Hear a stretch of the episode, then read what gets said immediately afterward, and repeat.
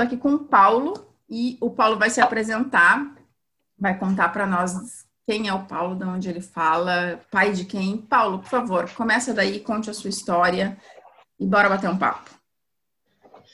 É, meu nome é Paulo, né? Sou aqui de Brasília, Distrito Federal. Nasci, sou criado aqui, né? Tenho 34 anos, sou pai do Eduardo e Davi. Né? A minha história da paternidade, ela é, ela é, vamos dizer de uma, eu digo que é uma forma natural para mim, né? Eu digo que eu, eu tô com a minha esposa desde 2003, né?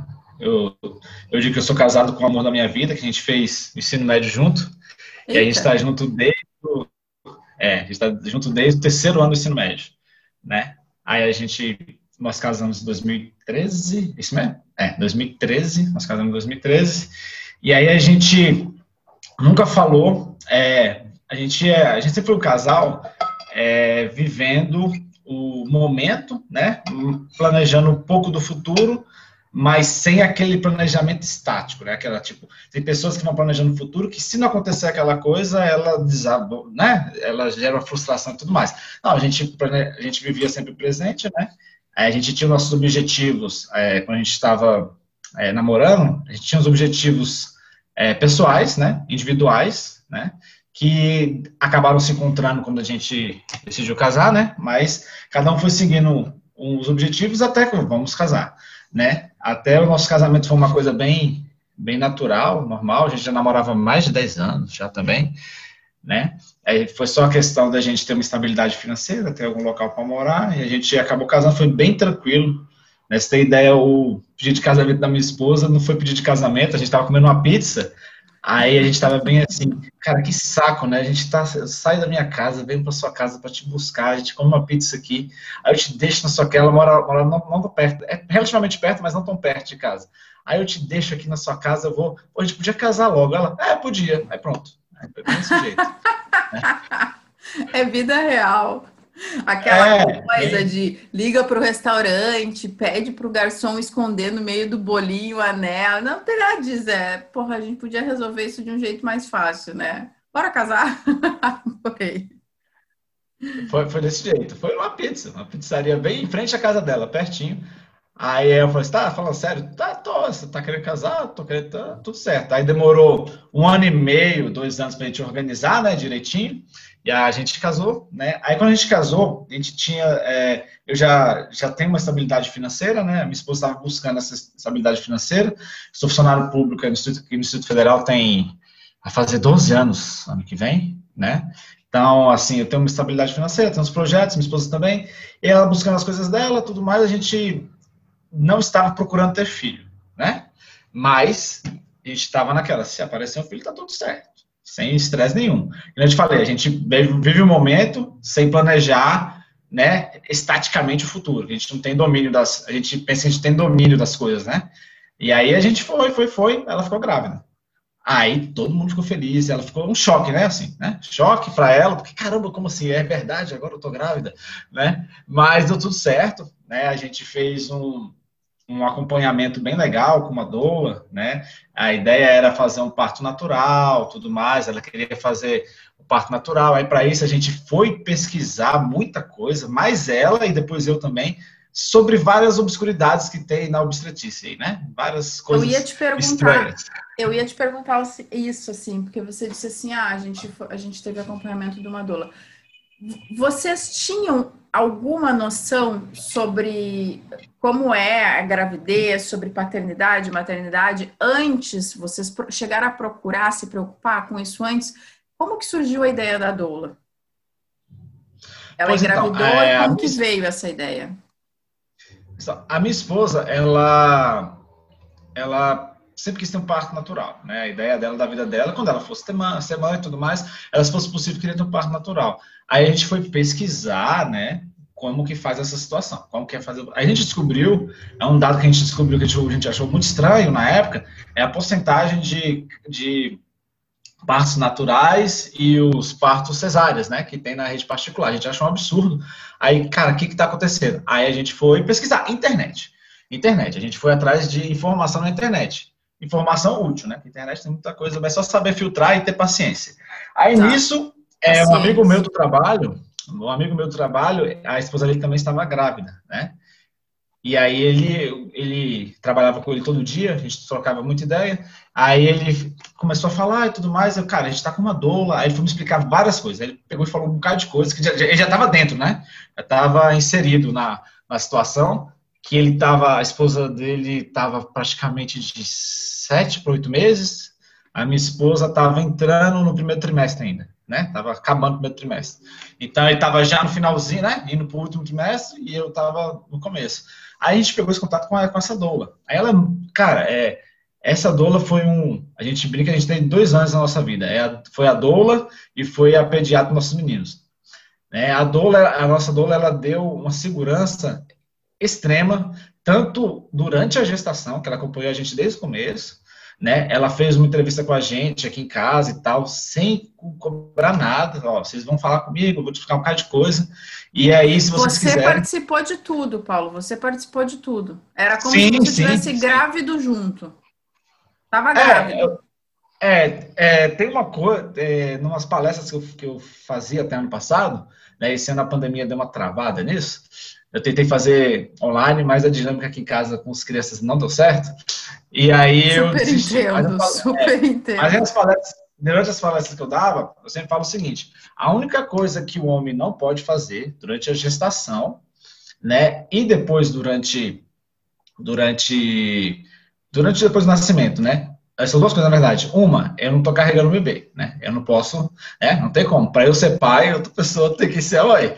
Não tem como. Então, assim, é lógico que mesmo sendo bem participativo, né, é fazer, fazer, eu sou uma pessoa meio doméstica, assim, né, eu sou meio diferenciado, gosto de fazer coisas de casa, sou meio, meio organizado, gosto de lavar louça, entendeu? Aí eu fazia tudo em casa, né, tudo, tudo em casa, né, e aí sempre participei. É, não teve nenhum, uma consulta, nem no pré-natal, e até hoje que eu não fui dos meninos. Zero, zero. Faço questão de ir. Desmarco que tem para desmarcar para ir. É, e aí é o cuidar. É, uma é essa, o, né? Gestar, né? Não tem como gestar. Uhum, e a outra uhum. é amamentar, porque eu não consigo amamentar. E ó que tem a translactação. Translactação ainda dá para fazer. Aqui em casa não, não precisou, mas tem. tem ainda dá para fazer a translactação. Então, essa desculpinha aí de que muita gente fala de que, ah, pai, pai dá para fazer tudo, tudo. Só dá para amamentar e gerar. Né? Só isso. Na minha, na minha opinião. Ainda, resto, né? Porque da, né? pela evolução Porque da a... ciência, daqui a pouco já pode até gerar. Vai saber. Eu brinquei ainda, gente. É, não... pois é. É complicado. Eu, duvido, eu, não, é, eu não duvido, não. Eu não duvido também. Exato, não. exato. É, mas o. aqui em casa, essa situação de, de acompanhamento foi sempre é, bem natural. Bem natural. Aqui eu, eu, a partir do momento que eu. É tem um, uma, uma coisa que eu falo, que é a ficha da paternidade, né? Digamos assim. Né? Vamos colocar uma ficha da paternidade, assim. Porque uma coisa é eu estar lá da minha esposa, que eu te falei, participa, participando. Participava tudo, fazia massagem, e o pé ficava inchado, ia lá, pegava lá no pé, fazia tudo que fosse possível, eu ajudava né? Tanto financeiramente como emocionalmente. Uhum. Porque a parte financeira também precisa comprar roupa, roupa precisa comprar. Porque a, a, o corpo da mulher vai, vai, vai mudando. diferente, né? E a autoestima da mulher passa pelo, pelo como ela se veste. Se ela tá com roupa apertada, ela, não, vou comprar outra roupa aí. Vou comprar outra roupa aí. E é caro, não é barato. Né? E é uma roupa que vai usar só ali. É, vai usar só ali e deu game over. Né? Exatamente. Se tiver outra gestação pertinha, se tiver, que nem acabou que usou, né? Que teve uma gestação pertinha, a gente não sabia, mas teve, estava já preparado lá, por Deus, mas teve uma gestação bem próxima uma da outra, acabou que aproveitaram as roupas. Mas é uma roupa ali que, que é aquele momento Você ali. Você usa só naquele momento. Aí fizemos chá de fralda, né? Fizemos chá, chá de fralda, fizemos tudo que poderia ser feito para tornar prazeroso para todo mundo, tanto para ela, se te bem, porque ela tá com o bebê, né? Na verdade, ela tá com, com alguém sugando a vida dela e ela tá sobrevivendo, né? É mais ou menos essa, essa uhum, história. Uhum. E eu tô do lado. Eu tô do lado. Eu tô lá, eu sinto o, o, as mudanças de humor dela, as mudanças de temperamento, mas eu não tô carregando o bebê. Eu, na hora de eu dormir, eu deito e durmo. É difícil, último... quero te fazer uma pergunta. É difícil lidar com uma mulher grávida? No dia a dia, assim, Olha... porque eu sei que muda, é uma carga hormonal gigantesca. É, eu brinco que eu não sei como é que o meu marido aguentou ficar, porque, coitado do bichinho, ele, ele sofreu, ele sofreu porque eu, é, eu fiquei muito, muito mal-humorada. E os cheiros me incomodavam imenso, então era cheiro, todo o cheiro me incomodava, ele tinha que tomar café. Café era uma coisa que me incomodava, e eu amo café, mas o cheiro do café me repugnou de um jeito. E coitado, ele não podia tomar café em casa, tinha que sair para rua para tomar café. E aí é isso que eu queria te perguntar. É difícil? Foi difícil para você lidar com uma, uma esposa grávida? É, assim, na minha experiência, eu, eu acho que eu dei muita sorte, porque a minha esposa teve zero, zero, zero de qualquer coisa que uma gravidez Eita, o pessoal que, fala. É enxoo, que espetáculo. cansar. A única, a única coisa que ela teve mesmo foi no primeiro trimestre, trimestre ali, que é aquele cansaço, tipo, bizarro, né? Tipo, dorme Sono. a tarde toda e Sono. tal mas é uma coisa bem, bem normal, né? Porque, né? Mas é, é não teve enjoo. O único problema que ela teve mais no final foi a questão de, de como dormir, né? Por causa da barriga mesmo, né? Como Sim. dormir. Mas eu, dei sorte, né? nós demos sorte. A minha esposa ficou, ficou, a gente ficou fazendo academia até, se não me engano, três semanas antes do Eduardo nascer, uma coisa assim né? Fazendo academia tudo mais. O pessoal falando, não, vocês são malucos, vai nascer prematuro. E a gente tinha a nossa doula falando bem assim, ó, vai lá, vai dar certo. Por isso que eu falo que a doula foi bem importante, porque é um acompanhamento, olha, não tem nada a ver, esquece esse povo falando besteira, faz lá. Se você se sentir. A única coisa que a gente tinha é um monitor cardíaco, né? Que é importante e tal. Que aí, se você sentir o batimento acelerar lá, tá, vai apitar o monitor cardíaco, tu dá uma parada, volta lá e tranquilo, né? É, para mim foi bem tranquilo, assim, sem estresse nenhum, de verdade, zero, zero estresse. Ela não teve nenhum desejo, nada, de verdade, nadinha. O único problema foi só, foi só para dormir. Então, é, a minha experiência é muito boa, sem, sem, sem, sem problema nenhum, né?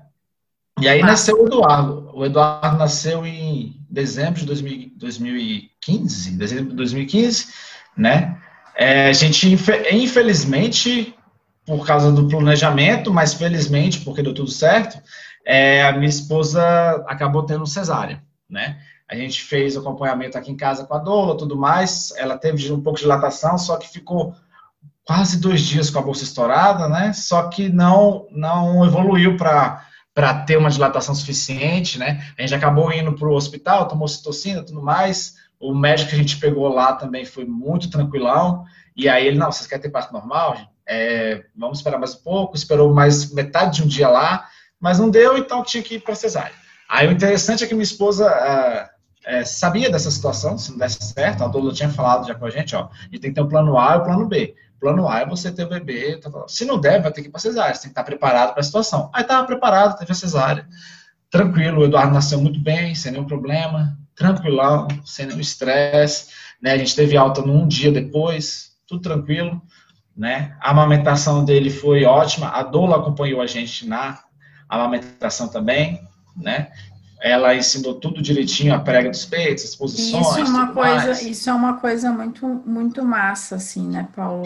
Você ter uma, uma pessoa, porque eu, eu vejo as doulas não, não só como uma, um, uma conselheira, uma pessoa, mas é aquela pessoa que está ali para dar o suporte emocional, porque é, essencialmente no primeiro filho a gente sabe muito pouco. Você pode ler muitas coisas e isso colabora muito, você pode se preparar, isso colabora muito, mas quando você vai para a vivência, que eu brinco que é da abstinência do sono, do não, às vezes, identificar o que, que significa o choro da criança. E aí, somado ao cansaço, isso né, se torna algo maior. E se você tem algum problema na amamentação, aquilo é muito. Por mais que você tenha lido, se preparado, aquilo sobrecarrega. E aí, se você não tem uma pessoa para dar esse suporte emocional e para dizer, não, olha, a amamentação pode ser difícil mesmo, porque às vezes a gente vê assim uma coisa tão natural, né? Se mete a criança aqui, encaixa aqui e tal, sai mamando. E nem sempre é isso. É, nem sempre não, acontece assim. É. Então, você ter essa pessoa que faz esse acompanhamento, eu, eu, Gabriela, acho fantástico é, o, o, trabalho das doulas, o que elas fazem, essa, esse acolhimento, esse, a, essa referência, assim, de não, ó, vai lá, faz a sua academia, né? E, e, e, eu brinco assim, não é só no parto, porque às vezes a gente acha, né, contrata uma semana antes do parto, aí vai pro parto, e depois, não, é, vocês tiveram acompanhamento durante quase toda a gestação, pelo que eu entendi, e depois também, né? Sim. Até até uns três meses foi três meses com o Eduardo. O nosso, o nosso acompanhamento foi assim, no finalzinho do primeiro trimestre até uns três meses depois do nascimento, né? E, e ela virou nossa amiga, tipo, é, virou amiga mesmo, porque Imagina. acompanhou tanto o nosso dia a dia, Exato. é que virou amiga, entendeu? Virou amiga, é, tranquilo. E é, você falou até questão de privação do sono, é, eu não tive essa experiência também. não, aí também. tem alguma. Não, não, só um pouquinho. Não, calma, calma. Da... Tem outro filho. Tem outro filho. Calma. Ai, ai, senhora. Obrigada, senhora, que eu estou me sentindo calma. muito sozinha aqui. A gente, a, gente, a gente se preparou psicologicamente para essa situação de privação do sono, que é o, o terror da. Tudo a gente ficou sabendo, né? Que, que a gente ia ser grávido. Caraca! Eram duas coisas que, que me aterrorizavam era, caraca, tu não vai dormir e tudo mais e tal. Aí eu, porra, lascou-se. Aí a, a, outra era, pô, sua vida vai mudar, você não vai conseguir fazer mais nada e tudo mais. Aí eu, cara, vamos ver o que vai acontecer. Aí essa questão do sono deu nada pra gente. O Eduardo sempre dormiu bem, mas sempre dormiu bem mesmo. Até hoje, eles dormem super bem. É incrível, impressionante.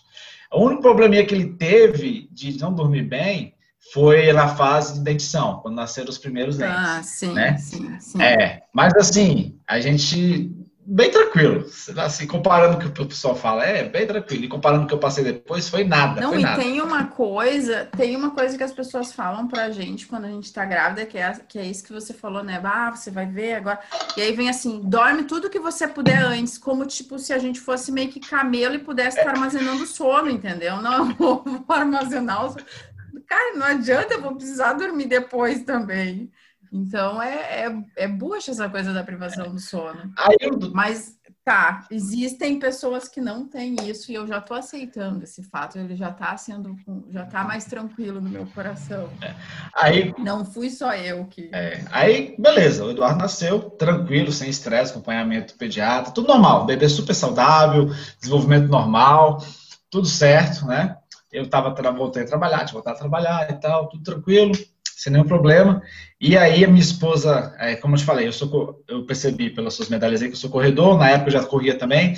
Aí a, a minha esposa corre também, né? Aí, Julie, tá tudo bem com você, tá tudo certo, vamos voltar a treinar? Aí vamos, vamos voltar a treinar. Aí ela voltou para academia, fizemos esqueminha de horário tudo mais, tudo certinho, né? Às vezes a gente eu ficava com o menino, com o Eduardo, ela ia para academia. Às vezes nós íamos juntos para academia, eu ficava com o Eduardo um tempo. Onde a gente fazia academia era no, no SESI aqui de Taguatinga.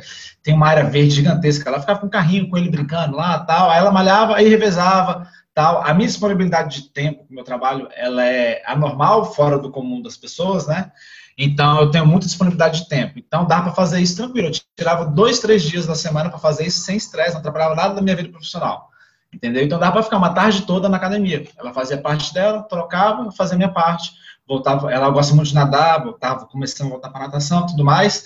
E aí ela foi fazer é, uma corrida, né? Uma corrida, já voltando, né? Já foi voltando. Eu fui fazer corrida com ela, aí fomos correndo, papapá. Aí eu cheguei primeiro, aí cadê a menina de chegar? A menina não chega, cadê a menina não chega? A menina não chega. Eita, cadê a menina? Não chegava. Aí ela chegou andando. Adivinha o que está acontecendo? O batimento cardíaco dela subiu demais.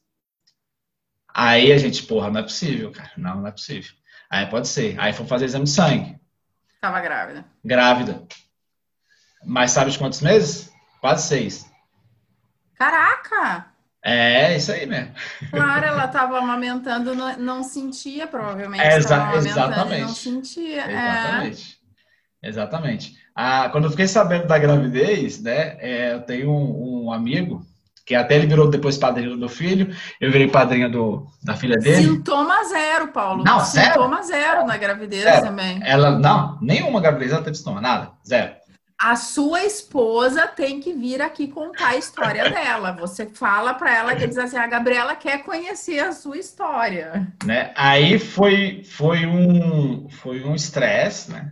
Que a gente dessa vez a gente não estava realmente preparado, zero preparação, zero, zero, zero. A gente tinha, pô, a gente teve um filho agora, vamos segurar um tempinho, um tempo aí, vamos chegar nos nossos próximos objetivos incomuns, quero alcançar outro carro público e tudo mais, né? Eu tinha voltado a fazer provas fora de Brasília, que eu estudo para a jurídica, né?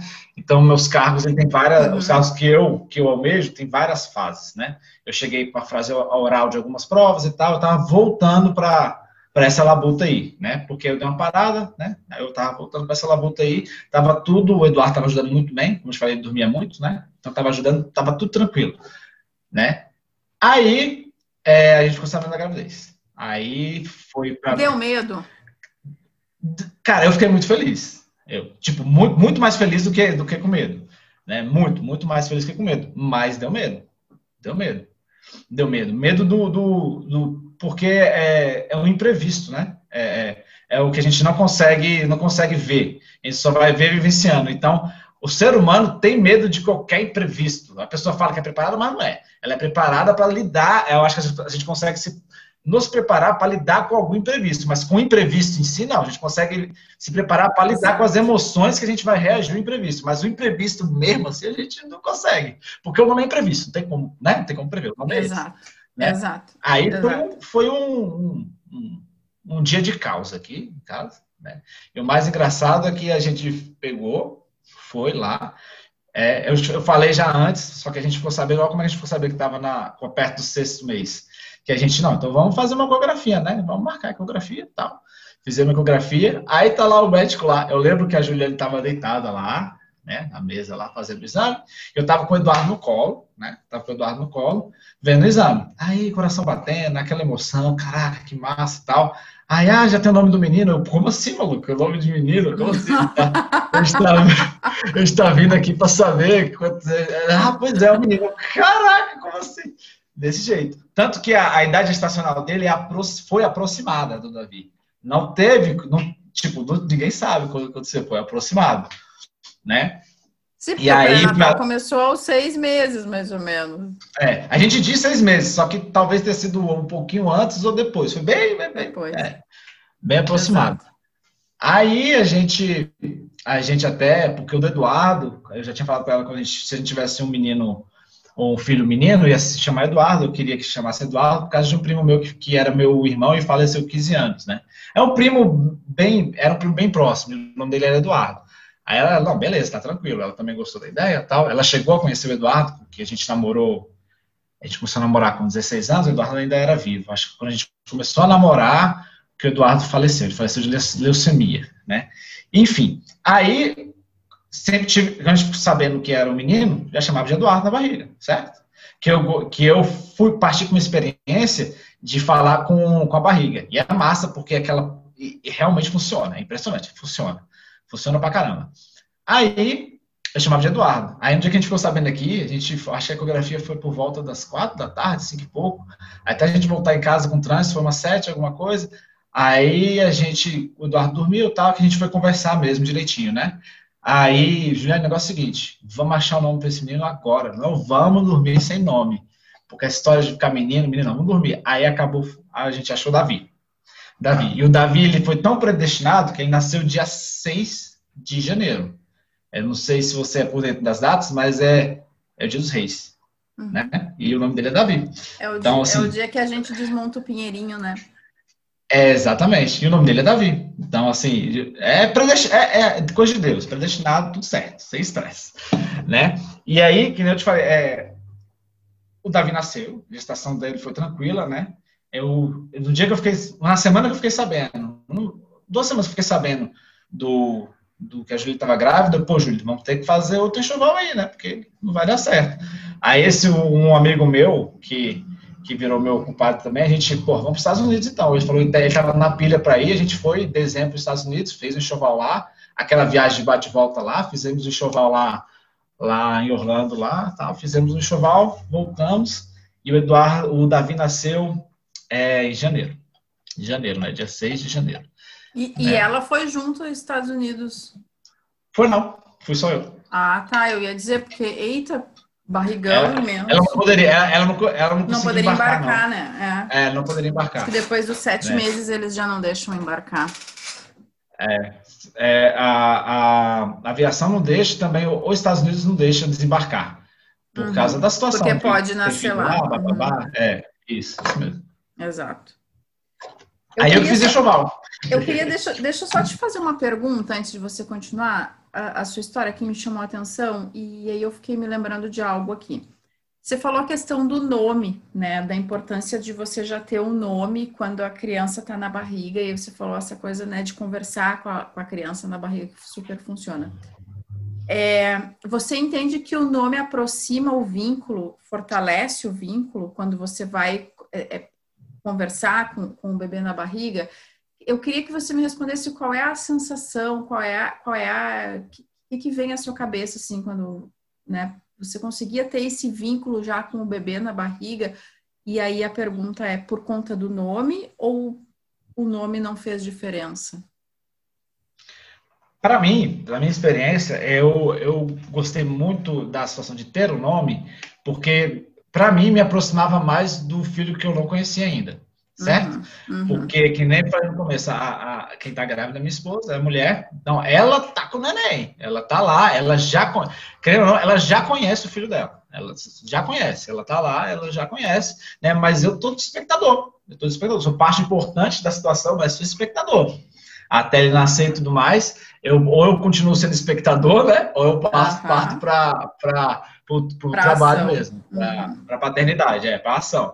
Né? Então, para mim, para mim é para mim foi muito importante porque eu falava Eduardo falava Dudu entendeu? tanto que eu chamava ele mais de Dudu do que do que Eduardo né e eu conversava mesmo e, e dava para sentir os estímulos que eu estava fazendo que mexia entendeu eu lembro no dia que, que ele nasceu né foi cesárea e tudo mais lá aí eu naquela emoção lá né eu nunca fui uma pessoa emotiva tem foi algumas é, tem três, três, quatro situações na minha vida que eu lembro que eu chorei realmente de emoção, de, de, de coisa, que foi uma no, no enterro do, do meu primo, do, do, Eduardo, né? A outra foi no nascimento do Eduardo, né? Meu filho, foi no nascimento do Davi e foi no enterro de outro familiar também. Né, umas situações que, que, que me, você vê que são sempre vida e morte, né? Acho que é, vida e morte. É, é, esse ciclo de vida é, é, o, é o que é o que me mexe comigo, que eu nunca fui uma pessoa é, emotiva mesmo assim. Uhum. né? Melhorei muito depois que meus filhos nasceram, porque sei, que né, é, a minha vida é completamente diferente depois que meus filhos nasceram. Né? Então essa esse quando ele nasceu, eu falei o nome dele, ele deu aquela choradinha, né? Aí eu falei o nome dele, tava, ah, tava, ah. Aí eu falei, Dudu, Eduardo, ele fez isso saca? Procurando a voz, eu, caraca, essa parada funciona mesmo. E com o Davi foi a mesma coisa. Então, funciona. Pensa Reconhece a voz, eles reconhecem a voz. Reconhece. Uhum. Reconhece. Eles reconhecem funciona. a voz. Entendeu?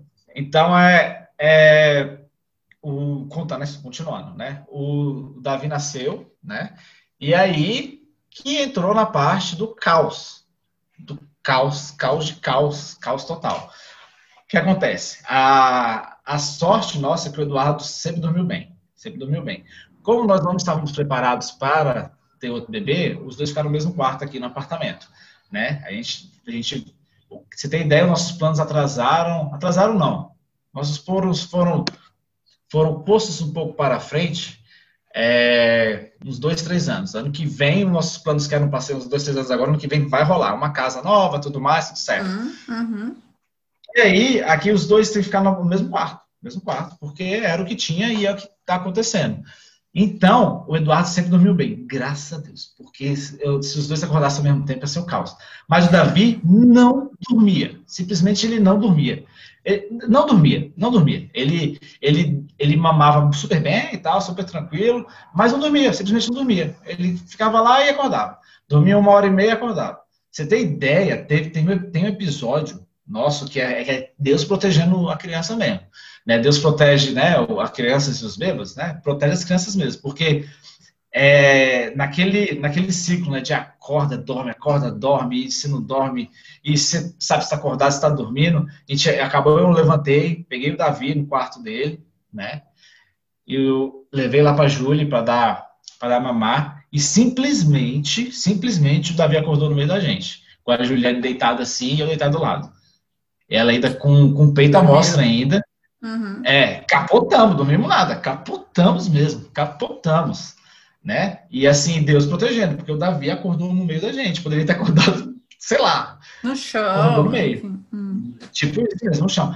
E caos. Eu lembro que, que é, a pior fase que eu tive, né? E eu constato que a pior coisa que pode acontecer assim para o ser humano é a privação de sono. Cara, a privação de sono é pior do que ficar sem comer, cara. É incrível. Eu ia no banheiro, eu batia o pé no banheiro porque eu não via a porta. Tipo, tipo, a porta, a porta, a porta. Eu não via a porta. Entendeu? E eu ficava xingando a porta, tipo, a porta tem nada a ver com a parada, né?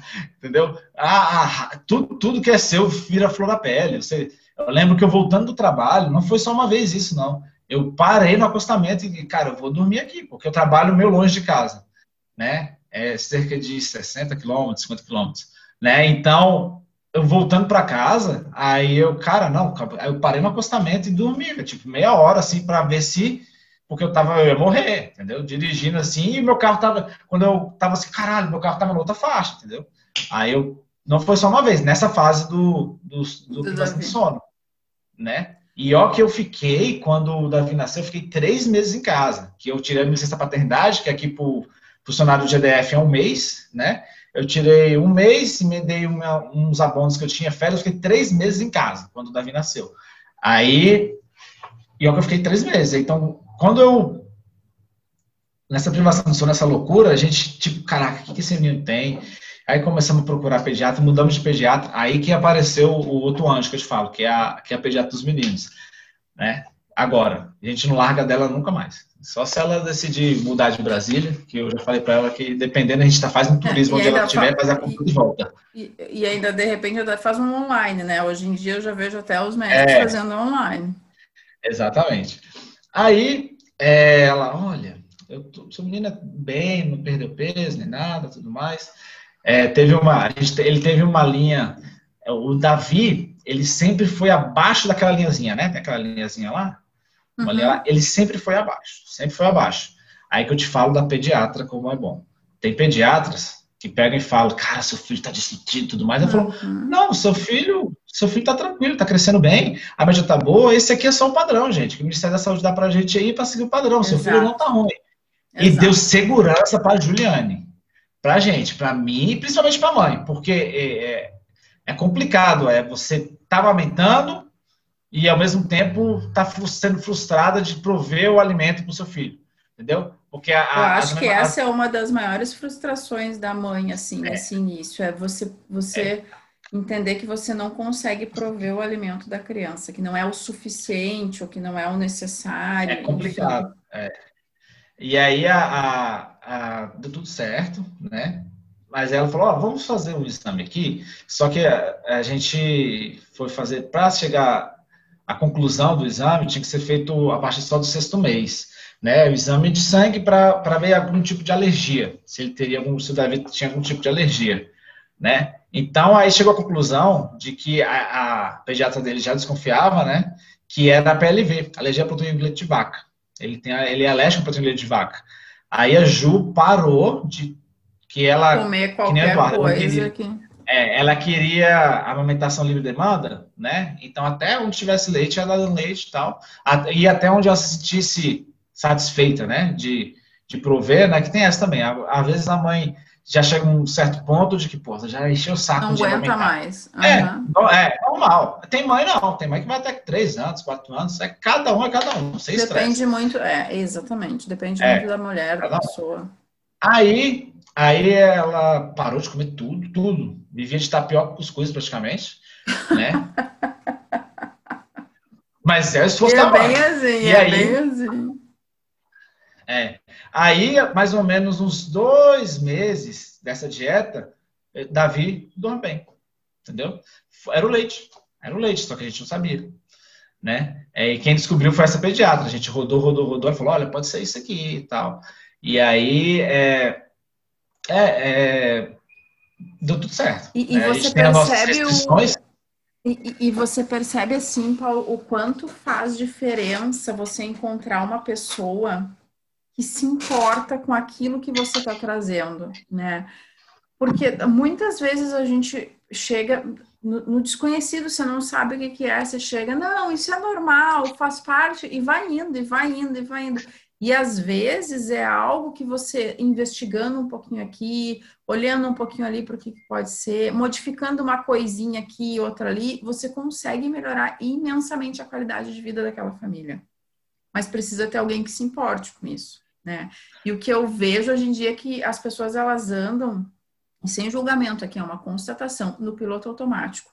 Eu falo com você enquanto eu falo com você eu tô aqui escrevendo outra coisa, olhando, então eu não tô, né, focada 100%. É. Eu vou no médico, o médico mal me olha. E que, né, o que já, já, geralmente eu cheguei no médico esses dias, fui fazer exame de rotina e aí tinha trocado de médico, ela me disse assim: "O que, que te traz aqui?" Eu digo: "Ah, vim fazer exame de rotina."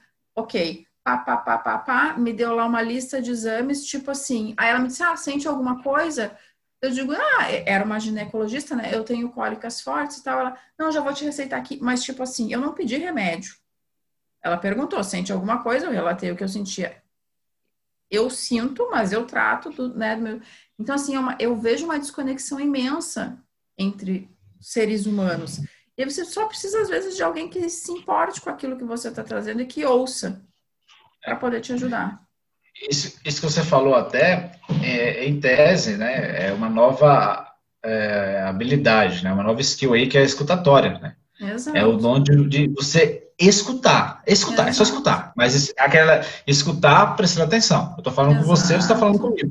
Esse tempo que nós estamos aqui eu, é meu e seu, né? Exato. É Porque é você está né, você tá comigo. Então é isso aí, né? É, essa pediatra, eu acho que por causa da idade, que ela tem a nossa idade, ela tem da minha, minha esposa, 35, 36 anos, é, bateu uma conexão, entendeu? Uhum. Porque que nem, eu dei muita sorte quando é, que nem quando a gente começou aqui, eu já bati o olho ali, olha, a menina corre, rapaz, olha só que interessante. Aí eu teve uma conexão. Exato. O dia da, da, a gente fez a consulta dela lá, a gente percebeu que ela gosta muito da Disney. É, aí bateu uma conexão. E a gente também é super fã da Disney. Então, não sei, foi Deus, né? Sei lá. Encontrou alguma coisa. Lá, exato, é, exato. Encontrou, é. Encontrou e bateu uma conexão. Né? E aí ela super deu suporte. Ela até hoje é a, nossa, a pediatra dos nossos meninos, né? E aí a minha fase tensa aí de paternidade foi nesse, nesse esquema aí. Nesse, até entre, entre o da, assim, saber da situação do Davi ou não, porque realmente privação de sono é bizarro. Nossa, é, é, é, é, horrível. Eu correr 42 quilômetros foi muito mais tranquilo do que ficar, tipo, dias sem dormir. Tipo, porque o cansaço é, é, bizarro. A gente simplesmente desmaia, a gente não consegue se controlar. A gente fica com sono de que a gente acordou. A gente nem vê dormir, a gente acordou. Assim. E altera tudo, né? Você falou uma hora, uh, você não tem mais paciência para nada, então o mínimo que acontece é se transforma em algo gigantesco. Né? Eu brinco, você quer ver uma mãe louca? priva ela de dormir. criança é. vai falar mãe, ela vai dizer quê? Porque é isso, não é que a criança está sendo provocativa, é que você está cansado. E muitas vezes o que acontece é que a gente olha para a criança como se ela fosse a responsável, como se ela tivesse alguma coisa que ser ajustada, mas não é a gente que está num processo de privação tão gigantesco das nossas necessidades, esse não consegue dar conta. Esses dias eu atendi uma mãe e aí ela me trouxe uma demanda gigantesca do filho. Aí eu comecei a conversar com ela e tal. Ela estava sem dormir há dias, ela estava trabalhando exaustivamente, rotina em casa, criança em casa, 24 horas por dia. Eu disse para ela: não vou te dar nada para você fazer com seu filho. Você vai dormir. Conversa com seu marido, aluga um hotel no final de semana, vai para casa de uma amiga, faz qualquer coisa, conversa com seu marido, peça para ele, faça um revezamento, peça para ele ficar um final de semana com seu filho, vá dormir pelo menos 12 horas direto, para aí o cérebro voltar a funcionar, porque eu digo que quando a gente está com privação de sono, o cérebro não funciona. Se entra num piloto automático e tudo se transforma em caos. E até o piloto automático estraga. Exato. né? Aí, desde então, tranquilo. É, a nossa relação aqui, que a gente, a gente tem uma, uma rotina é, de sono, uma rotina, uma, uma, uma, rotina, uma rotina dos meninos com a gente aqui, bem, vamos dizer assim, xiita, né? Bem em tese radical, assim. A gente tem horário do café da manhã, horário do almoço, horário do lanche, horário de dormir. Todos os dias. Final de semana tem sessão, uma festinha, um dia ou outro, uma sessão. Por quê? É, a, as pessoas, o, a mãe e o pai, principalmente o pai, acaba o homem acaba esquecendo que depois que o filho nasce, você continua sendo esposo, seu, uhum. né? E tem a relação conjugal entre Exato. marido e esposa, marido e esposa, né? E assim, é, apesar de todo mundo saber né, que tem, é, o libido diminui ou aumenta, dependendo da situação, mas é uma relação conjugal né? Todos um sente atração pelo outro, por isso que eles, também por isso que eles estão que a gente que o pessoal Seguem está junto, né? Está junto, exatamente. É um dos, dos, fatores que faz você ficar com o seu marido para ficar com minha esposa. É a atração que a gente tem, tanto afetiva como sexual, normal, né? Mas as, é, a, muitos esquecem, esquecem de ter um tempo para vocês dois, né? A gente tem esse horário meio chita, porque os meninos dormem por volta das 8 horas, 8 e meia né? E aí, aí. depois é o tempo aí, de vocês.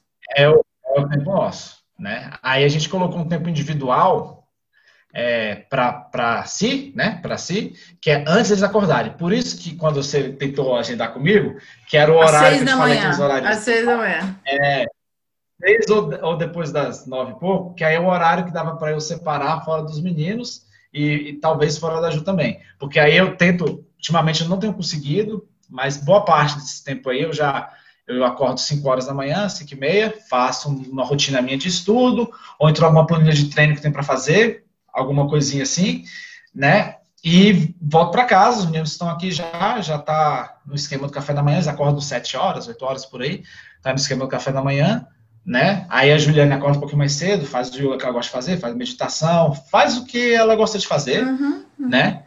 E aí, à noite, a gente tenta fazer umas coisinhas nossas. É tempinho de casal mesmo, fica aqui só sentado.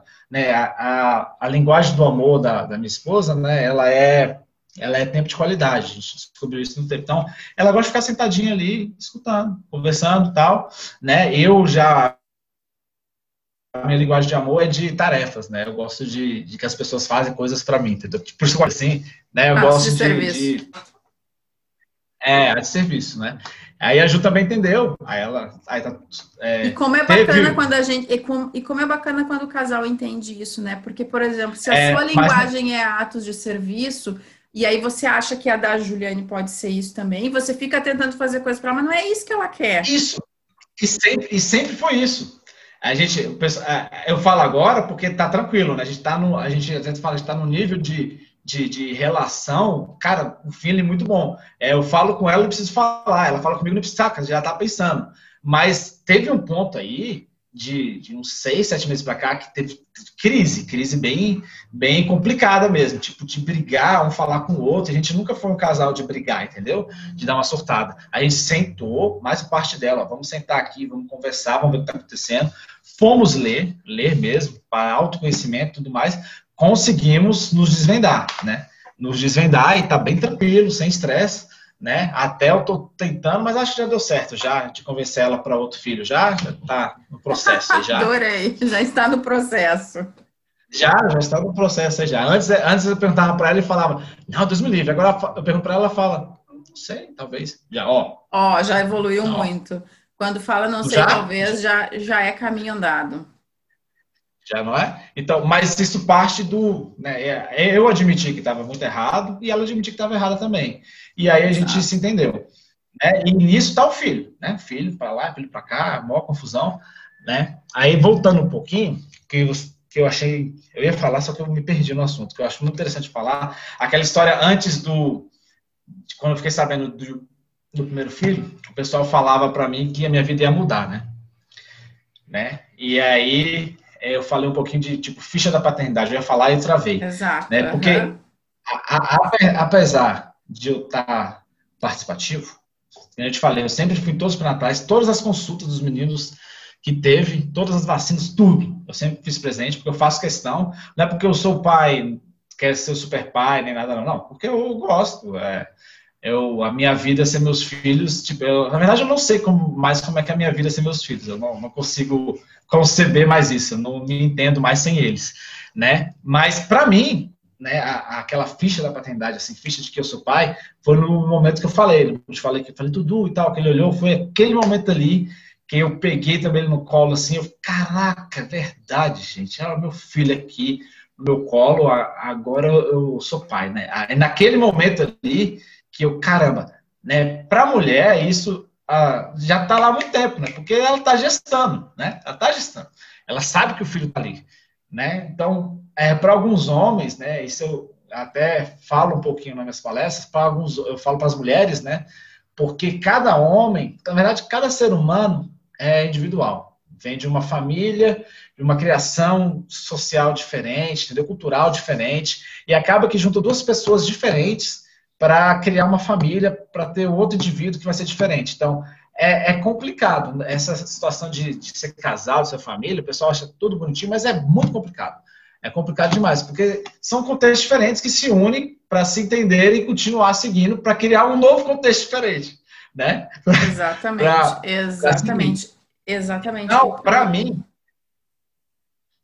para mim, para mim o, o eu tinha, é, eu era mais tranquilo com relação à paternidade, né? Eu sempre fui, eu sempre quis ter filhos, né, e tal. Eu sempre gostei de criança, tudo mais. Eu gosto de fazer trabalhos domésticos, tipo, tipo, eu fui criado com meu pai fazendo comida em casa, limpando casa, tipo, tudo tranquilo, nenhuma diferenciação de, de qualidades entre gêneros e sexos lá, lá, lá em casa, né?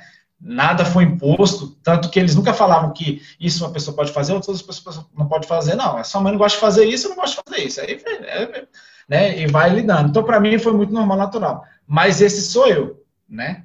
E alguns homens, demora, demora. Você não sabe o histórico que a pessoa teve, a relação afetiva que ela teve com o pai, ou se ele teve pai, ou como é que, como é que foi. Então, para alguns homens, isso não é natural. Na verdade, para a grande maioria, não é natural né? Essa relação de dar um beijo no filho, de abraçar o filho, de, de dar banho no filho, que é coisa trivial, é coisa besta, besta, besta, besta, besta, besta. Não se compara nada do, do que vem depois, né? Isso é coisa besta. Dá, trocar fralda, é, é, dar banho é. no filho, lavar roupa, isso é coisa Eu brinco trivial. Que isso é barbada, isso é difícil é educar. Exatamente. Difícil é você colocar o seu filho para gostar de esportes e sem, sem, sem comer direito e sem praticar esporte. Como é que você vai cobrar do seu filho uma, uma, uma saúde física se você não faz a mesma coisa? É um é, exemplo, filhos, né, meu, Paulo? Meu filho, é um exemplo. meu filho com três anos correu um quilômetro. Ele correu um quilômetro com três anos, de verdade. Porque desde pequenininho, minha primeira meia maratona que eu fiz, ele estava pequenininho. A Júlia fez questão de levar ele. Eu tenho uma sorte pra caramba com a minha sogra, porque minha sogra, quando tem uma corrida, que a gente gosta de levar os meninos, né? A minha sogra, quando tem a corrida, ela vem aqui para casa, vai com a gente para ir ficar com os meninos. Aí leva, já vai todo mundo, aí ela fica com os meninos, a gente corre. É, é uma sorte gigantesca que eu tive na minha vida, com a minha sogra, né? Mas os meninos gostam de correr, por quê? Porque eu corro, gente. Minha esposa corre. Eles gostam de ir pra academia, de ir pra lá, porque a gente vai, entendeu? Eles gostam um pouco de videogame, porque eu também jogo, entendeu? Então é isso. Exatamente. É, é. isso. É, é, é, isso que é difícil, entendeu? Eu, eu... E aí essa ficha da paternidade, ela para alguns homens, a, a mulher tem que entender que às vezes você empurrar, empurrar, tipo cobrar, às vezes cobrar, pô, troca isso aqui, sei lá o que, sei lá o que, é pior. Às vezes é pior. Não, não é, às vezes? Paulo, é sempre, na minha opinião, é sempre. Sempre é pior, porque você gera resistência no outro. Tudo que vem pela cobrança, que um vem pelo goela abaixo, é, gera resistência. Tem o problema da, das palestras que eu fazia, eu fazia as palestras para casais gestantes, né? Casais que estão lá. Né? E aí eu falo, pô, se seu marido for, trocar, se for disposto a trocar uma fralda, e talvez eu tive uma experiência boa de, de com crianças, com bebês antes, então já sabia trocar uma fralda mais ou menos tal, né? Mas a maioria não, né? Então ele vai trocar uma fralda lá, vai ficar uma bosta, ficar uma porcaria. Elogia, minha filha. Elogia, fica muito bom. Você vai lá rapidinho lá e muda, rapidinho, lá resolve. Não fala, poxa, ficou uma porcaria. Poxa, você não sabe guardar o negócio. Poxa, não, vai lá, guarda. E da próxima vez fala, poxa, meu amor, da próxima vez você faz assim, tal, tal, tal, só, só isso. Porque aí a, a mente do, do, do cara falar assim, porra, caramba, eu tô tentando fazer um negócio que eu não sei. Aí a mulher virou, mas se lascar também, não vou querer fazer mais não. Que ela faça perfeito, então ela faz sozinha. Aí vai, aquele caos, né? Aquele caos. Aí um querendo jogar pro outro, papapá, e, e não adianta. Entendeu? Não adianta. E, e, né? você está falando, e, e, você está falando uma coisa que é muito legal, porque percebe assim, ó. É, eu, eu falo muito isso, você fala para os pais, eu falo muito isso para as mães, né? Ninguém vai botar o seu filho para dormir como você bota, ninguém vai dar banho no seu filho como você dá, ninguém vai botar dar comida para ele como você dá, ou levar na escola, enfim, ninguém, nem, né, nem o pai, nem a avó, ninguém. Assim como, mas isso não quer dizer que o jeito que o outro está fazendo está errado. Só é diferente. É que existe uma grande resistência por parte das mães de entender e aceitar. Eu brinco que o primeiro passo é a aceitação de que dá para fazer de um jeito diferente. Que não precisa ter só um único jeito. E é por isso que eu gosto muito de trabalhar, Paulo, com criatividade quando eu faço aconselhamento com mães. Que a criatividade, para mim, ela parte do seguinte pressuposto: não tem uma única resposta certa. Não tem certo, não tem errado, eu tenho possibilidades. E se eu tenho possibilidades, a sua pode funcionar, a minha pode funcionar, a do outro pode funcionar, elas só são diferentes. Né? Então, assim, é, ah, vamos fazer divisão de tarefas aqui. Você arruma a cama, eu lavo a louça. Aí você vai lá e arruma a cama. Eu digo, porra, mas não é assim, Paulo, que arruma a cama. Você tem que esticar assim, ó. Não é que é o meu jeito de arrumar é diferente do seu. E aí eu preciso começar a entender isso, que a gente precisa aceitar o jeito da outra pessoa fazer. Isso e isso, só a gente entender isso, a gente está passando uma mensagem imensa para os nossos filhos é deles Sim. entenderem que o mundo não é igual, que as pessoas funcionam de jeitos diferentes, que a gente pode ter resultados diferentes com pessoas diferentes e tá tudo certo. Né? Tá tudo certo. Que nem é, é, você falou do exemplo, a gente pensa que a criança não, não observa nada, a criança está vendo tudo. Tudo. Porque a gente. Um, um, dos fatores que a gente pegou, não é que a gente, che, a gente chegou. Não é que a gente, a gente chegou num momento, no nosso relacionamento, uns meses atrás, que estava meio estressante. Ninguém tava desistindo do outro, mas tava, tipo, tava meio estressante, sabe? Uma fase meio estressante que a gente, um dos motivos que a gente pegou e sentou para conversar direitinho foi por causa do, do, do, Eduardo. Eduardo é um menino bem, bem, não sei se é porque é meu filho, né? Todo mundo fala, mas é bem espertinho, bem espertinho, né? Porque ele percebeu um tom de voz elevado meu com ela e ela comigo. Tipo, ele chegou e falou, mas por que vocês estão falando alto? Que que Olha que massa ouvir isso de uma criança. É, né? Que coisa incrível. Tipo, ele realmente não sabia o que estava. Ele queria realmente saber o que estava. Porque o, o, a fala nossa aqui é mais tranquila, né? Conversa e tudo mais. Aí, de repente, mudou. Aí, o que está acontecendo? Não é assim que vocês conversam, entendeu? Exatamente isso. Aí, quando ele falou umas duas, três vezes isso aí, a gente, caraca, tá, tá, tá estranho mesmo. Então, vamos, vamos ver o que está acontecendo, entendeu? Ele absorveu. Ele Exato. absorveu. Exato. Ele, ele só absorveu, entendeu? O meio que ele tá, que absorve, né? Tem uma, é, é uma, uma frase que eu uso até no meu perfil lá do Instagram lá, que a mudança do mundo começa na família, na família. pela família. É porque não adianta, e isso esse ano ficou bem, bem claro isso, com essa história de pandemia, com homeschooling, que tem muitos pais que usam escola como depósito de criança. Total. E quer que e quer que eduque lá. Cara, eu, eu quero que o meu filho ande na rua assim, ó, e alguém esbarre nele e pare e fale, pô, desculpa, foi mal. Mas para isso acontecer, ele tem que esbarrar em alguém e falar desculpa. Entendeu? E cada um fazendo isso, né, aí vai mudando. Isso Exato. são gerações, não é, não é, não é, meu, não é nem o meu neto que vai E você isso, percebe né? que você trouxe um exemplo, a gente quando pensa em mudança parece que é uma coisa gigantesca, cara, são coisas pequenas é pequenos passos, assim, tipo assim, é isso. É, o meu filho esbarra, alguém esbarra nele, pede desculpa, ele esbarra em alguém, pede desculpa, são coisas muito pequenas. É o, é o famoso efeito borboleta, né? É algo que uhum. acontece lá no Japão, vem reverberando, chega aqui, né? Um, um, exemplo. Mas é isso, o que eu faço vai gerar diferença na vida do outro, que gera na vida do outro, que gera na vida do outro. Yeah. É porque a gente, a gente, o ser humano, a gente, a grande maioria de nossa, a gente é educado para para esperar as coisas mudarem. Mas assim, a mudança passa pela gente, pô. Se a gente não mudar, é. a, a, a, mudança não, não acontece, entendeu? Exato. A mudança. Por quê? Ó, você é corredora. você é corredora. Você se dispôs a correr. Você viu o pessoal correndo, se dispôs a correr. Você quer correr uma maratona. Você vai esperar o outro treinar por você? Você tem que treinar para correr a maratona. Entendeu? Você tem que treinar para correr a maratona. Não tem como você esperar que o outro corra por você e falar, ah, vai agora. Olha lá, hoje é o dia de você correr a maratona. Você pode ir. Não tem como. Você tem que treinar. Entendeu? Mas tem uma coisa bem legal que eu quero comentar contigo. A gente está se encaminhando para o fim. Eu vou fazer um comentário bem rápido disso que você trouxe, né? A gente falou muito do exemplo. E eu gosto muito de pensar, quando eu penso em paternidade, maternidade, em parentalidade em geral, é, eu gosto de pensar que a gente está no mesmo degrau dos filhos em termos de aprendizado. Eu, eu ensino tanto quanto eu aprendo com meu filho, entende? Porque se eu me coloco aqui, que eu sei mais do que ele, isso eu não estou dizendo assim que, ah, não, então eu estou né, na mente de uma criança de dois, três anos. Veja bem, eu me abro para aprender com uma criança de três anos, de dois anos, de cinco anos, de seis anos. Assim, e, e quando eu faço isso, eu estou dizendo para ela o quê? Que todos nós podemos aprender. E aí ela se abre para aprender comigo, porque a criança pode se fechar para o aprendizado também, se ela perceber que não existe espaço para ela ser escutada, para ela ser ouvida.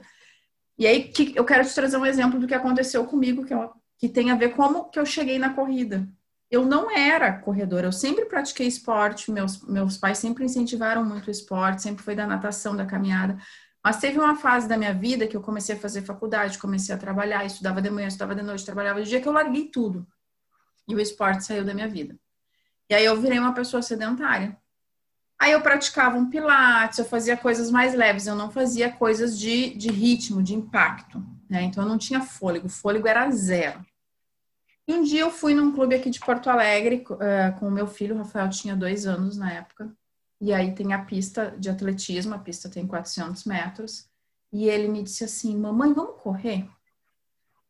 Eu digo: Vamos, vamos correr. E aí ele se largou correndo. Paulo, 50 metros eu estava ofegante e querendo deitar na pista. E Rafael seguiu. Nossa. E aí ele correu os 400 metros, com dois anos ele correu os 400 metros, e, e eu indo atrás e dizia assim para ele, eu enxergava aquelas perninhas dele, e eu pensava assim, vai cair, vai, essa pista vai, é aquela pista de atletismo, mas vai lanhar, vai uhum. machucar. E eu dizia assim para ele, filho, caminha, vamos caminhar. E tinham outras pessoas correndo na pista. E ele dizia, não, eu quero correr, corre mamãe, corre mamãe, corre mamãe. E eu bufando atrás dele, de cansada. E aí muita gente achou engraçada aquela cena e tal, e eu me lembro que na época ele deu a volta inteira correndo e tal.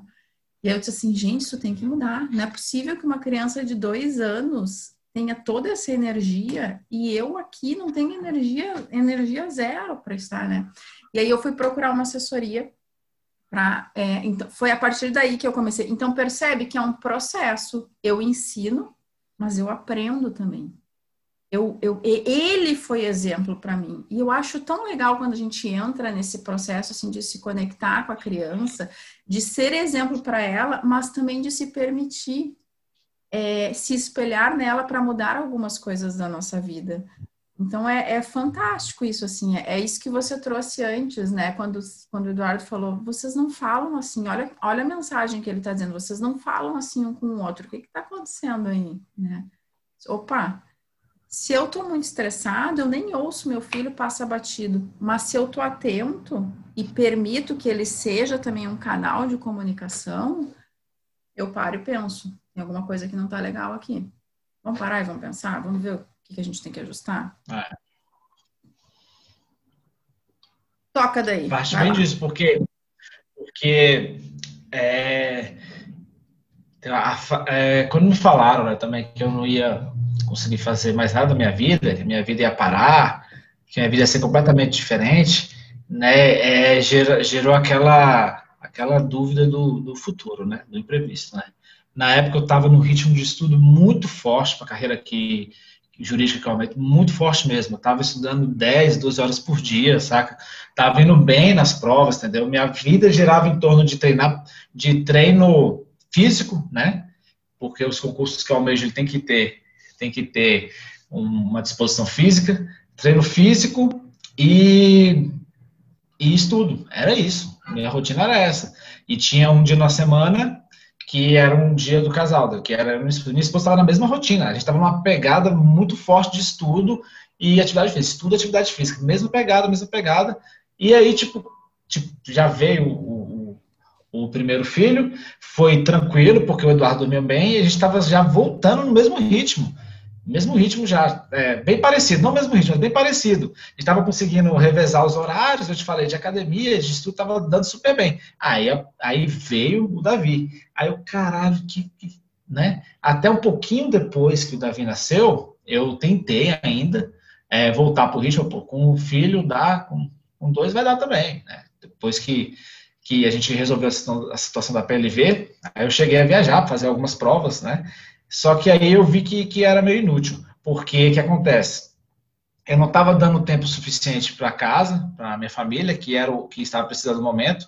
Estava me dedicando a uma coisa que estava gastando dinheiro e não, e, tipo, eu estava forçando uma coisa que eu sabia que não ia ter frutos, porque para passar umas coisas nos concursos jurídicos você tem que sentar e estudar.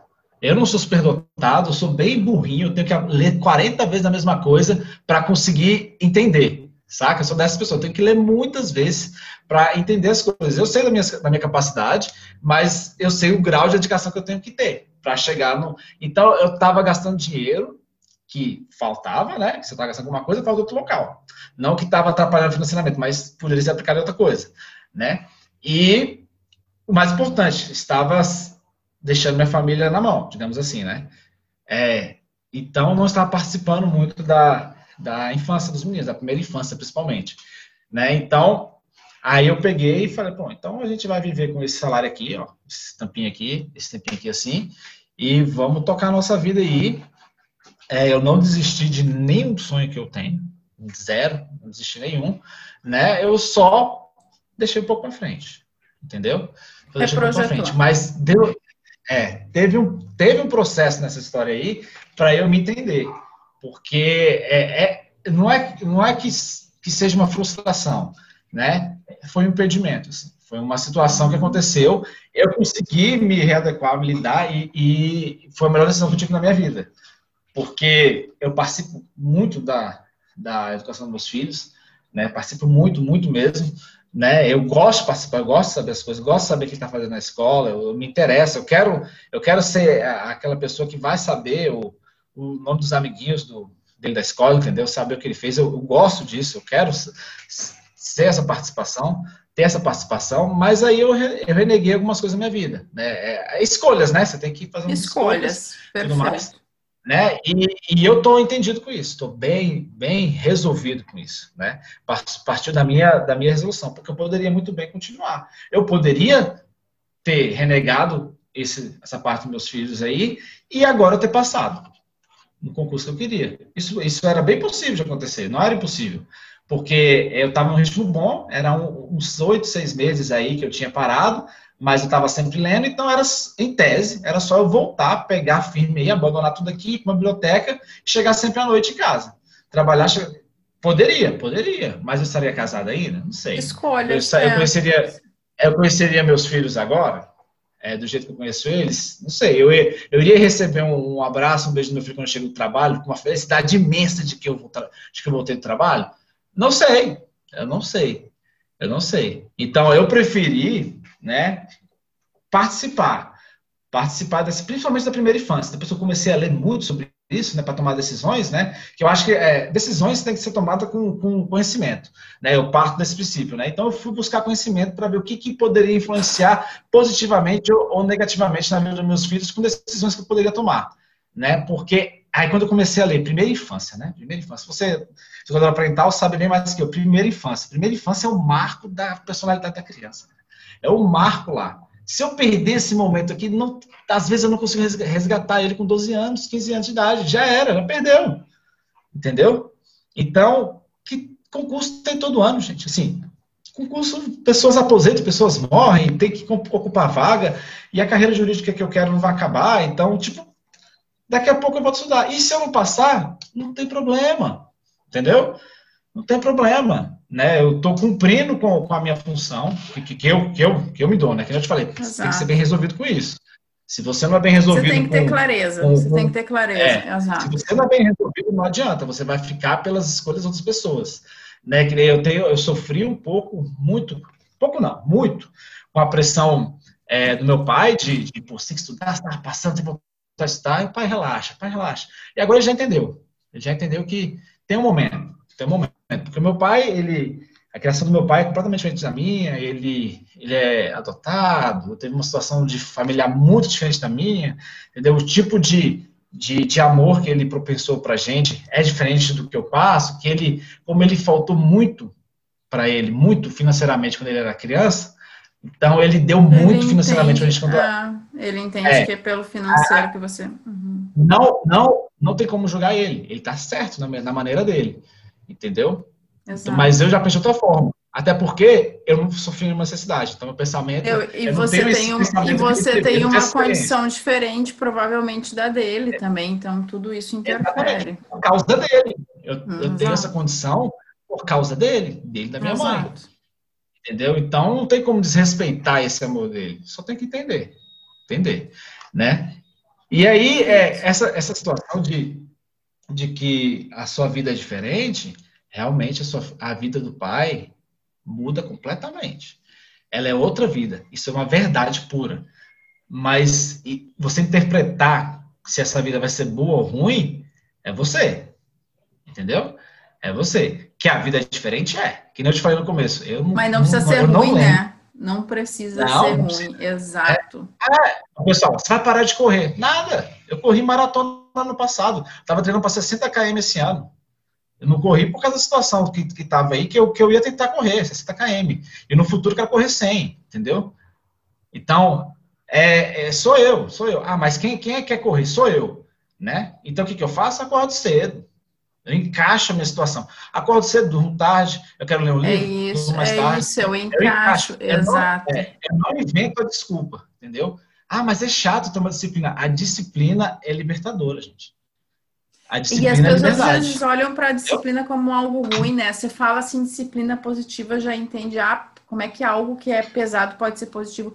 Mas a disciplina, a rotina, é o que traz segurança para uma criança, por exemplo. É o que traz acolhimento. Exatamente. Então, ela não é os meninos, ruim. Os meninos aqui, os meninos aqui sabem, horário de tomar café da manhã, horário de, de almoço, horário de dormir, aqui é tranquilo, aqui dá oito e meia por aí, tem umas exceções que eu te falei, uma festinha, um final de semana, assistir um filme, assistir o jogo do Flamengo, que eles gostam de assistir o jogo do Flamengo comigo, entendeu? E aí, então, a gente tem essas exceções, né? E eles ah, sabem essas exceções, que, que eles sabem que eles já batem. Exato. Ele já bate em cima das sessões. Porque ele sabe, fora daquilo ali, acabou, não tem como. É a rotina normal. Exato. Exato. E a criança cresce com, com, disciplina, com rotina. Então, é, é, essa, essa história de se alguém falar para você, pai, né, falar a ah, sua vida vai ser diferente, vai, vai ser diferente mesmo, vai ser completamente diferente.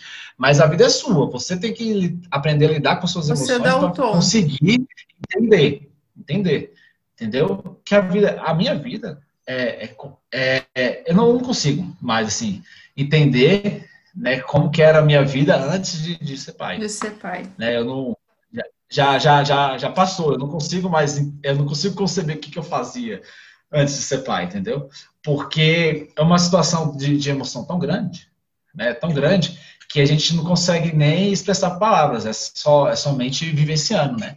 Uma das situações que eu tentei, que, que criou em mim para começar a expressar esse sentimento, foi por causa do Instagram. Foi minha esposa que deu uma ideia lá de começar a escrever e tudo mais, né? A ideia, o meu Instagram antes, ele chamava somente pai, né? Era, eu mudei tem uns dois meses, três meses, que eu queria falar de mais coisas, eu somente pai ficava meio atrelado só paternidade. Queria falar de corrida, que eu gosto muito de corrida, estava falando muito de treino, de corrida, de performance, de que eu estou lendo muita coisa de autoconhecimento agora, eu queria falar, coisa, misturar alguma coisa com religiosidade, que estou redescobrindo a religião, é, é, enfim, coisa mais e tudo isso compõe a sua paternidade, né, Paulo? Todas essas coisas Exatamente. compõem a sua paternidade. Porque a ideia da paternidade, desse, de, de, falar sobre isso foi numa viagem que a gente fez, depois desse caos que eu te falei aí, que teve do, do sono, né? A gente descobriu a PLV e a gente, pô, vamos dar uma viajadinha ali pra gente ter uma relaxada, né? Aí a gente levou os meninos, todo mundo tava dormindo bem já, né? Então vamos lá. A gente foi para um local perto aqui, que é Caldas Novas, a gente foi pro Rio Quente Resorts lá, e aí a gente achou massa. Eu já tinha ido lá quando era solteiro, né? Mas a gente só se atém às coisas quando a gente passa pela situação. A gente viu lá nos apartamentos lá que tinha um local lá que era de para você fazer coisas para beber. Era a Copa da, da Mamãe, o nome. Né? Você ia lá, fazia, fazia, esquentava, mingava, fazia comidinha, cortava maçã, um local separado, bonitinho. Porra, massa esse local. Aí, então a gente fez, vamos para lá, vamos passar uns dias lá. Aí, o único dia que a minha esposa foi nesse, nessa Copa da Mamãe foi no dia do, na hora do check-in. Porque a gente faz o check-in, né? Espera liberar o quarto, a gente. Aí vamos dar uma andada ali para ver. Ela foi conheceu. E eu só encontrei uma mulher lá, durante os cinco dias que a gente ficou. Eu digo mulher, porque era uma babá, e não mãe. Era uma babá. Então, na Copa da Mamãe, que é mãe mesmo, não tinha ninguém. Entendeu? Aí eu falei pra Ju, poxa, Ju, eu só encontro um homem lá, só pai, com, ou, ou pai fazendo uma papinha, alguma coisa, ou pai com uma criança, que eu sempre descia com o Eduardo, porque a Juliane ficava com o Davi, que ainda era de colo, o Eduardo estava uhum. andando, aí descia com o Eduardo, né, tal, fazia um mingauzinho pra ele, alguma coisa do gênero, assim, e eu só encontrava pai lá, entendeu? E aí eu, foi essa ideia que teve, poxa, a besta, né? Copa da mamãe, né? É tanto machismo nesse da mamãe que a gente nem percebe, né? Mas podia ser Copa da criança, Copa da família. Copa entendeu? da Porque, família, ah, é, exato. Poderia ser várias, mas por que Copa da Mamãe? A gente nem percebe, é o machismo é social, bem besta. Né? É social, lá, mas, exato. Mas é sutil, aí, né, Paulo? E aí você vai propagando. É, nessa que eu comecei a falar de, de paternidade e tudo mais, aí acabou que eu evolui um pouquinho né, do, do assunto, começar a falar de mais coisas, mas essa necessidade de falar sobre o assunto, né? Que eu comecei a criar o Instagram, que você me conheceu, que, que, que a gente está aqui hoje. Tudo isso a gente só está aqui hoje por causa da paternidade. Massa, massa. Paulo, a gente está terminando e eu quero te dizer que eu sou muito grata por você ter, ter aceitado o convite, ter topado. É, Para mim tem sido um desafio esse projeto, porque eu, eu tentei começar algo semelhante no ano passado, mas tive adesão de pouquíssimos pais. E eu fico pensando assim, é porque não era a hora ainda. Eu talvez não estivesse pronta para aquilo naquele momento e, e eu estou muito feliz e muito surpresa porque esse esse ano tá, tá, tá, crescendo, tá vindo, e eu vejo cada vez mais pais engajados, e isso me dá um, um, alento no coração, assim, porque quando a gente atende mães, o que mais surge nos atendimentos é o cansaço e a solidão. O cansaço por ter que fazer tudo sozinha e a solidão por não conseguir compartilhar na, na intimidade profunda sobre as dúvidas com relação à educação dos filhos, sobre porque ainda existe aquele modelo instituído na cabeça, não estou falando na cabeça, não estou falando isso dos estou falando na cabeça da mulher de que o homem não participa. E aí ela nem se abre para isso, entende? Então trazer exemplos de que o homem é capaz de participar vai fazer, na minha opinião, com que as mulheres comecem a parar e pensar assim, cara, eu vou tentar, vou tentar essa parada aqui em casa, vou, vou bater um papo com meu, com meu marido, com o pai do meu filho, para ver se a gente consegue alinhar nessa pegada também. A ideia do projeto tem a ver com isso. Jogar para o mundo histórias de paternidade participativa, ativa, para que as mulheres também se, se, se é, estimulem a, a trazerem né, aqueles, aqueles pais que não participam tanto, a entrar nesse meio. E aí, para a gente fechar, eu queria te, te fazer uma, uma pergunta, eu queria que você completasse a frase para mim. Ser pai é. O que, que para você é ser pai? Nossa, calma, é bem complexo isso aí. Deixa eu pensar um pouquinho aqui. Pensa.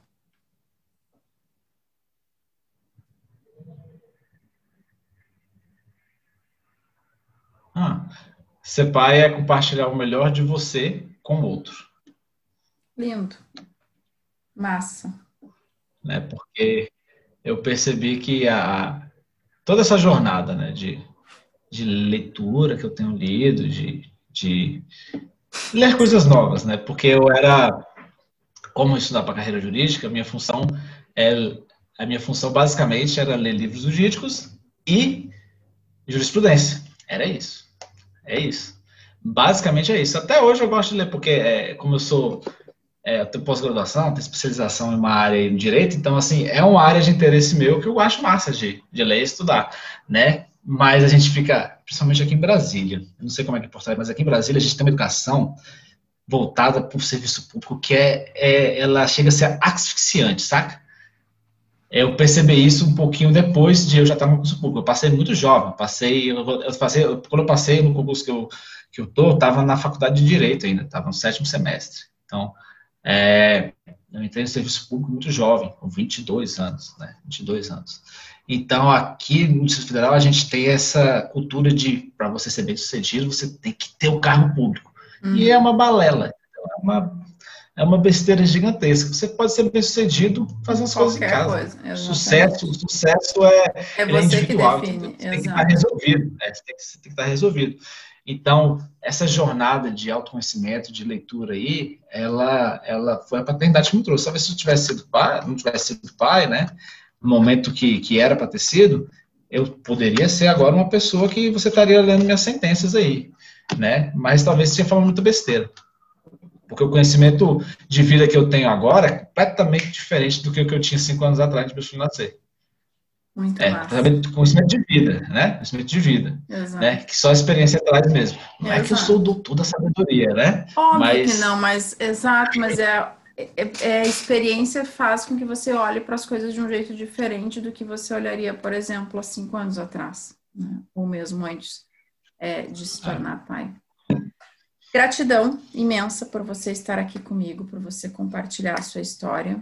É, espero que a sua. Espero não, tenho certeza que a sua história vai inspirar outros pais a estarem aqui também, a contarem a sua história, ou simplesmente ouvirem e pensarem assim: cara, comigo também aconteceu isso, não estou sozinho. E espero que quando você vier a Porto Alegre e correr a maratona, a gente possa tomar um café, bater um papo mais próximo, Vamos né? É, e, e, aí a gente vai, vai conversando mais sobre isso, que as nossas jornadas sigam se cruzando. Então, Obrigada. Vamos sim. Eu, eu que agradeço a disponibilidade sua do domingo, porque hoje ah, foi o dia tá que eu encaixei para fazer. Nossa, que esse esse mês, esse mês para mim tá, tá complicado. Tô fazendo um bocado de curso de trabalho, tô tirando, enfim, tô cheio de, de, de coisinhas assim na agenda. Mas é isso, graças a gente vai encaixando. A gente vai encaixando.